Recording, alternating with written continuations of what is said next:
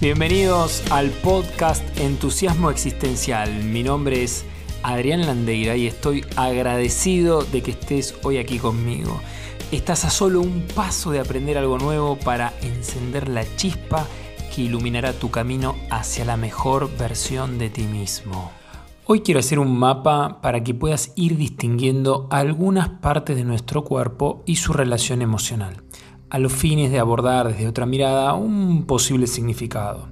Sucede que normalmente aparece un dolor, una tensión, un malestar en nuestro cuerpo por y para algo. Y desde la medicina tradicional eh, se busca aliviar ese dolor mediante algún fármaco o medicamento y quizás con esto estamos acallando, tapando el mensaje. Con esto no estoy diciendo no tomar fármacos, ni mucho menos estoy en contra, sino que el dolor aparece por y para algo, es como un mensajero. Veamos entonces los mensajes cuando aparece el dolor en las distintas partes de nuestro cuerpo. Cabeza. Está asociada con la parte del cuerpo con la que nos presentamos al mundo. Es la sede de los sentimientos y la comunicación, de la inteligencia, del pensamiento se encuentra en relación con todo el cuerpo. También es un canal con lo superior, con Dios. Por ejemplo, un dolor de cabeza suele ser una excusa para no afrontar un problema o situaciones de conflicto. La cara es como si fuera la credencial con la que nos identificamos ante otros, ante el mundo. Es una máscara detrás de la cual se esconde nuestro ser verdadero, nuestro estado interior se puede reflejar en nuestras facciones, en nuestra mirada, en la piel. La nuca representa el pasado, nuestros errores y omisiones. El cuello es el nexo, el puente entre la cabeza y nuestro cuerpo. La rigidez mental se expresa a través de un cuello rígido, mientras que un cuello flojo denotará flexibilidad de ideas. La garganta. Se sitúa en la zona del cuello y está asociada a nuestro poder de comunicar. Manifestamos o bloqueamos nuestra capacidad expresiva.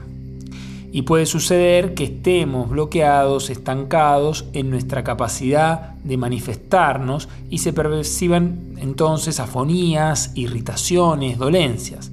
También se relaciona a la sexualidad y a nuestra capacidad creativa, con este centro energético y con el funcionamiento de la tiroides. Los hombros son intermediarios entre el torso, los brazos y las manos. De ahí la carga de obligaciones y responsabilidades que acarrea. Cuando contraemos demasiadas responsabilidades pueden llegar a doler.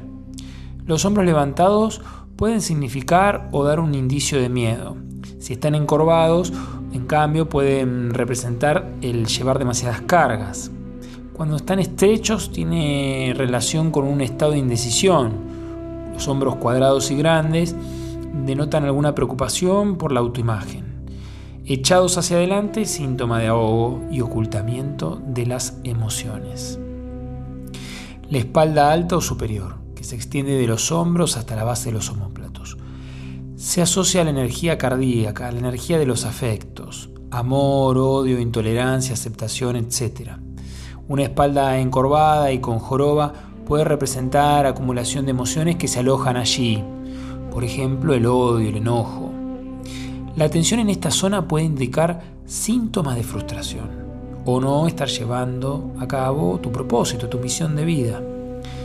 La espalda media, asociada a nuestra relación con los otros, al aspecto social, a la expansión, es la sede, es la sede de los miedos, de los caprichos de nuestro ego. En cambio, la espalda inferior tiene vinculación con los miedos como por ejemplo la supervivencia, el fracaso, la pobreza. También con cuestiones de índole sexual y con la connotación moral de rigidez y culpabilidad. Es decir, no estar disfrutando de una sexualidad libre y plena miedo a la vejez y conflictos de, índole económica. Los brazos, es la extensión del corazón, representan el hacer, el actuar, el ser. Las manos son la prolongación del corazón. Son el agarrar, el sostener, el dar y el recibir. El pecho aloja emociones y sentimientos básicos, como la angustia, tristeza, la ira, la alegría. Las muñecas representan la flexibilidad, la capacidad de cambio, la soltura en nuestro hacer. Si se encuentran en desarmonía, representan lo contrario. El diafragma es el lugar de paso de los sentimientos. Ciertas tensiones o emociones enraizadas pueden provocarnos una sensación de falta de aire o dificultad para expandir esta zona generando cierta rigidez o dolor. La pelvis representa la sexualidad, el disfrute, la creatividad y el cambio. Las piernas simbolizan el avanzar, el ir hacia adelante, la fuerza, el sostén en el camino. Las caderas, por su parte, expresan el rumbo de la vida. Las rodillas flexibilidad, rigidez, humildad, orgullo, la capacidad de cambio, adaptación y negociación. Los pies son las raíces del cuerpo, manifiestan la capacidad de cambio, de movernos, de avanzar. Está relacionado con la madre tierra, con la realidad, con la energía de la tierra. Esta información recuerda que no significa, no significa que, por ejemplo, un dolor en la muñeca representa sí o sí tu falta de flexibilidad o soltura. La relación emocional de cada parte del cuerpo la acerco como guía para que puedas preguntarte o reflexionar con una interpretación nueva, como un mensaje que puede estar en concordancia o en sintonía con el momento o situación que estás viviendo actualmente. Y asociado a una emocionalidad, a, una, a sensaciones. Y de esta manera, cómo estás hoy parado ante tu vida, es una manera de estar en tu vida. ¿Qué aprendiste hoy en relación a los mensajes que trae tu cuerpo? ¿Pudiste llegar a alguna conclusión? ¿Coincide con la foto, la situación actual en la que estás?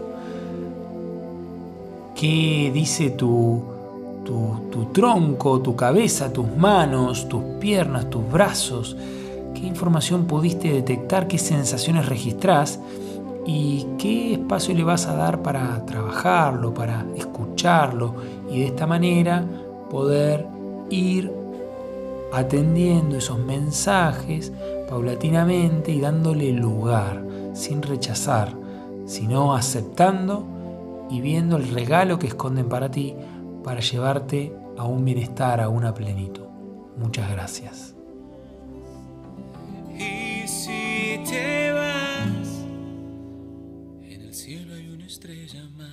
Este podcast de hoy ha terminado.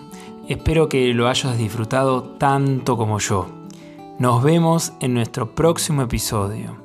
Y a donde quiera que desees ir en tu vida, recuerda, microacciones, nada heroicas.